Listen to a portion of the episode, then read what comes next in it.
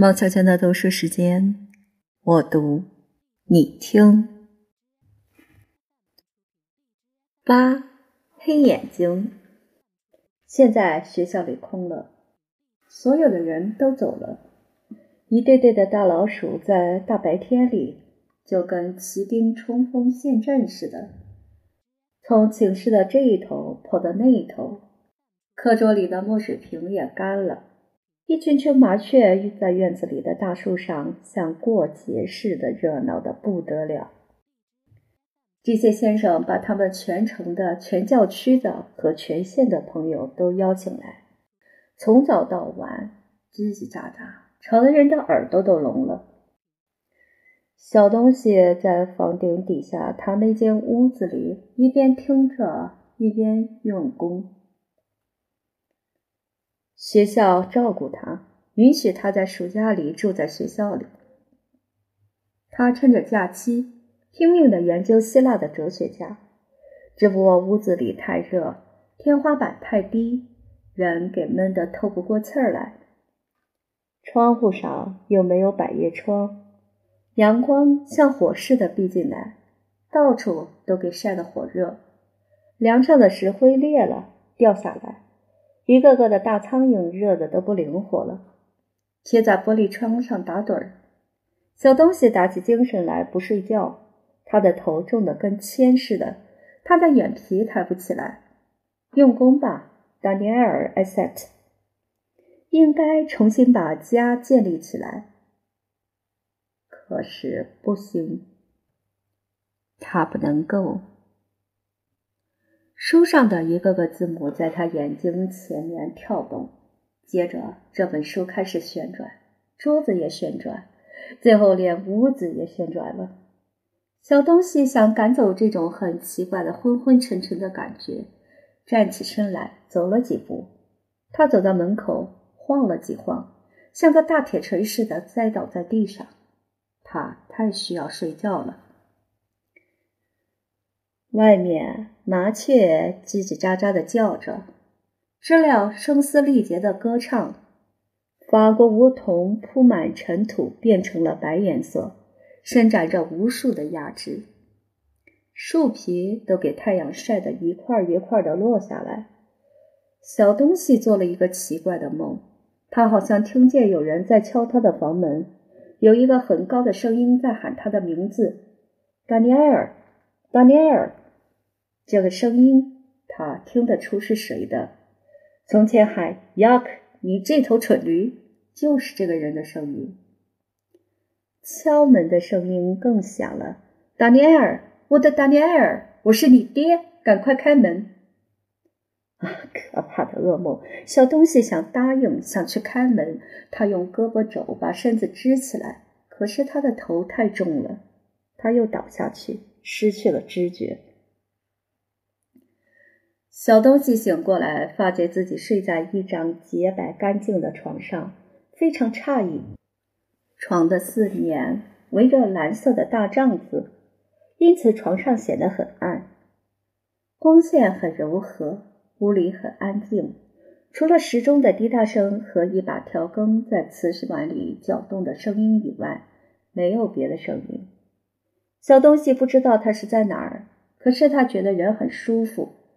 帐子被人微微撩开，老埃塞特手上端着茶杯，俯下身子凑近他，脸上带着慈祥的笑容，眼睛里含满泪水。小东西可以继续把他的梦做下去了。是您呀，爸爸，真的是您吗？是我，我的达尼埃尔，是我，亲爱的孩子，是我。我这是在哪儿呢？在医务室的病房里已经住了一个星期了，现在你已经好了。不过你这趟病的可不轻。可是，爸爸，您您怎么又会到了这儿呢？请您再亲亲我。您瞧，看着您，我好像还是在做梦呢。老艾塞特先生亲了亲他，说：“好了，盖好，规矩点儿。”医生不许你说话。为了不让孩子开口，这个老好人自己不停嘴的说下去。一个星期以前，葡萄酒公司派我到塞文山区来兜一个圈儿。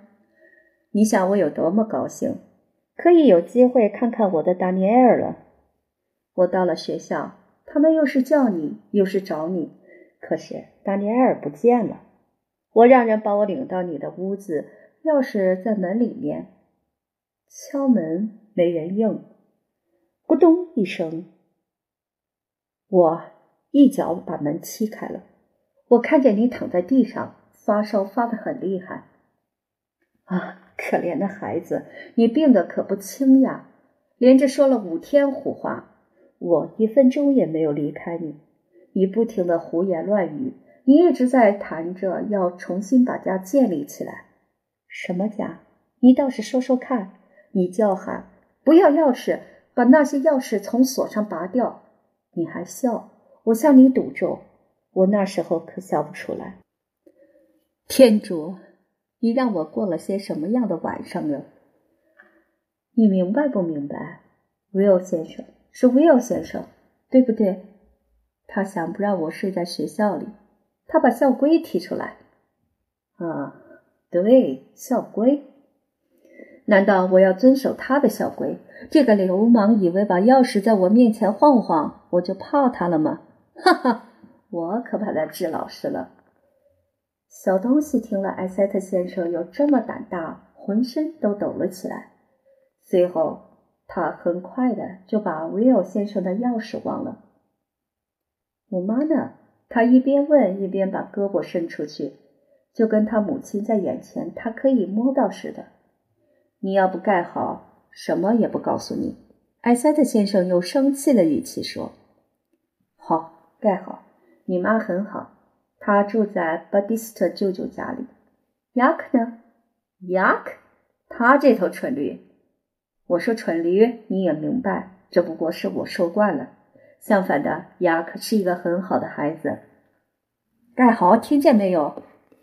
他的位子很好，他还是喜欢哭。不过他很满意，他的老板已经让他做秘书了，除了记记口授。什么也不用做，一个很令人满意的职位。可怜的牙可看起来他注定了要记一辈子的口授了。小东西一边说一边笑起来，埃塞特先生看见他笑也笑了，不过一边还在责备他，因为那条可恶的被子总不肯好好的盖着。而 幸运的病房，小东西在他的床上，在蓝色的帐子里过了些多么可爱的时刻哟。艾塞特先生不离开他一步，整天坐在他床头旁边。小东西正希望艾塞特先生永远不要走。哎，这是办不到的。葡萄酒公司需要他的推销员，他必须走了。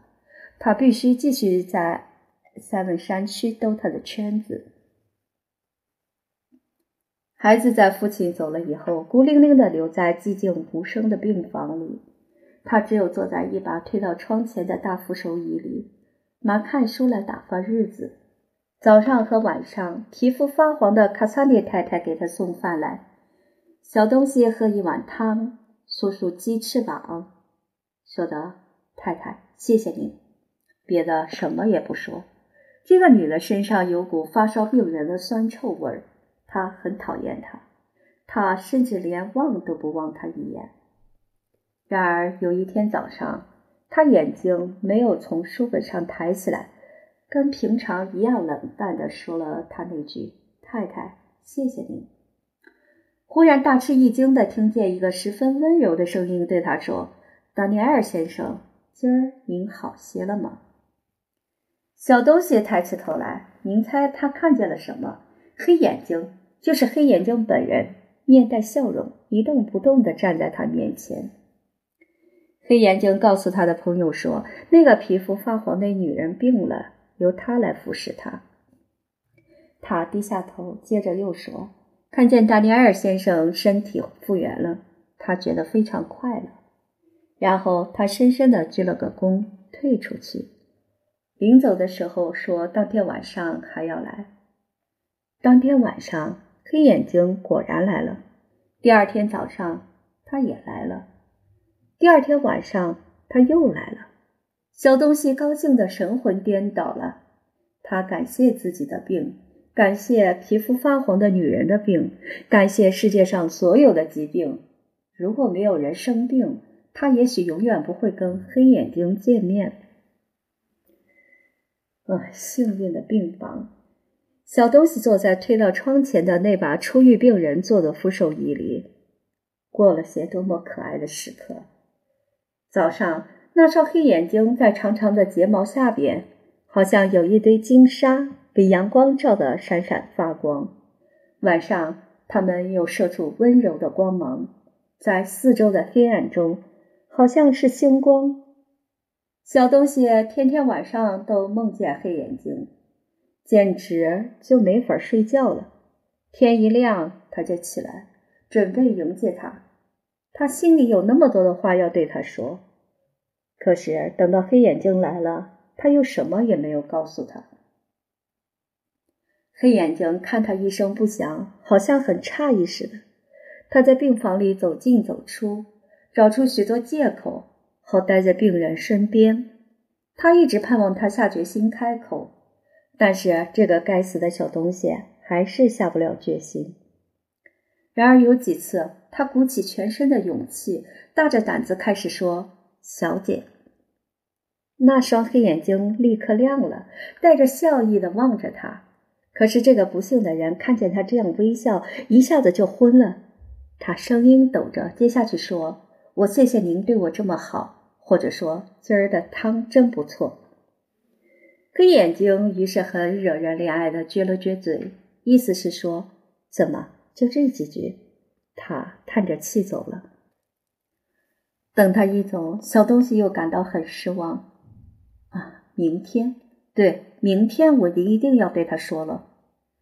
可是第二天还是跟头一天一样，小东西到了最后，觉得自己永远也不会有勇气把想对黑眼睛说的话说出来，于是决定写信给他。有一天晚上，他要了墨水和纸，为了写一封重要的信，啊，一封非常重要的信。黑眼睛一定猜出了这封信是写给谁的，那双黑眼睛多么精明啊！他赶快跑去找墨水和纸，把它们放在病人面前，然后笑着独自个儿走了。小东西开始写信，他写了一整夜。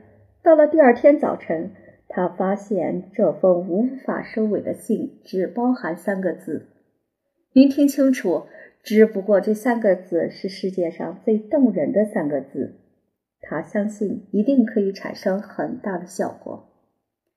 现在小心，黑眼睛要来了。小东西非常激动，他事先把信准备好，发誓等他一进来就交给他。您想想这件事儿会怎么进行吧？黑眼睛走进来，他把汤和鸡放在桌子上。您好，丹尼尔先生。然后他立刻很勇敢的对他说：“可爱的黑眼睛，这儿有您一封信。不要想，过道里有轻微的脚步声。黑眼睛来了。小东西把信拿在手里，他的心跳得很快，他紧张的要命。门开了，真可怕。黑黑眼睛没有来。”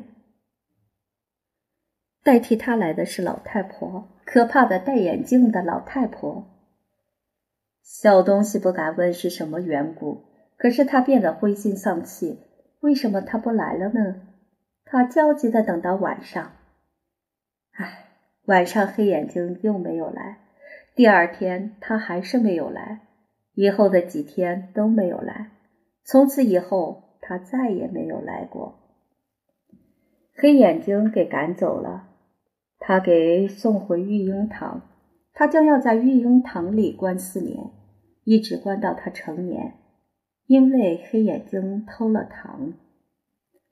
再会吧，病房里的美好的日子。黑眼睛走了，再加上学生又回来，就更加不幸了。怎么，已经开学了？啊，暑假多么短促啊！小东西六个星期以来第一次下楼走到院子里，他脸色苍白，人很瘦，比以前更像个小东西了。整个学校都醒了过来，从上到下给冲洗得干干净净，走廊里有一条条的水印。威奥先生的钥匙跟以前一样凶狠地摇着。可怕的威奥先生，他趁着假期里的空闲。又在他的校规里加了几条，并且还在他那串钥匙里又加了几把钥匙。小东西只有以后多加小心。每一天都有学生来，哒哒。发奖那天来过的唱车和篷车又停在门口了。有几个老学生没有来报道，可是有许多新学生代替了他们。三个组又分好了，这一年又跟去年一样，小东西要负责中年级学生的自修课。可怜的小卒子已经在打哆嗦，不过谁知道呢？孩子们今年也许没有以前那么坏。开学的那天早上，教堂里举行盛大的音乐仪式，这是圣神降临的大弥撒。救主圣神降临。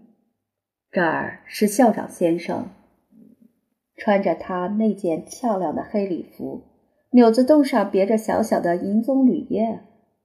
在他后面站着的是教师，他们穿着在隆重场合穿的长袍，长袍上橘红釉皮饰带代表科学，白釉皮饰带代表文学。二年级教师，一个轻浮的年轻人，居然戴着一副浅色手套和一顶样式新奇的窄边软帽。维尔先生神情好像并不挺高兴。救主圣城降临，在教堂深处，小东西跟学生们混在一起，他羡慕万分地望着威严的长袍和银棕榈叶。他什么时候才能够当上教师呢？他什么时候才能重新把家建立起来呢？唉，在到达那一步以前，还要等多少时候？还要吃多少苦哟？救主圣神降临，小东西心里觉得很凄惨。风情的声音使他想哭。突然间，在祭坛的一个角落里，他发现一张好看的马脸在朝他微笑。这微笑对小东西很有好处。他又看见了日尔玛纳神父，于是心里又充满了勇气，人也高兴起来了。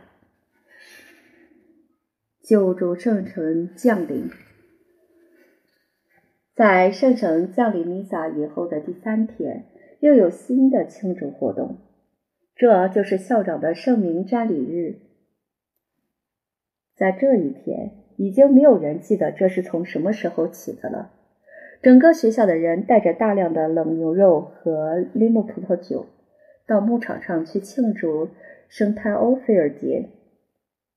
这一次，校长也跟以往一样，只要能满足他的慷慨的本能，而不要损害到学校的利益，即使让这个学校的节庆铺张一点儿也不在乎。天一亮。所有的学生和老师挤在几辆挂着市旗的大型游览马车上，车队跑着出发了。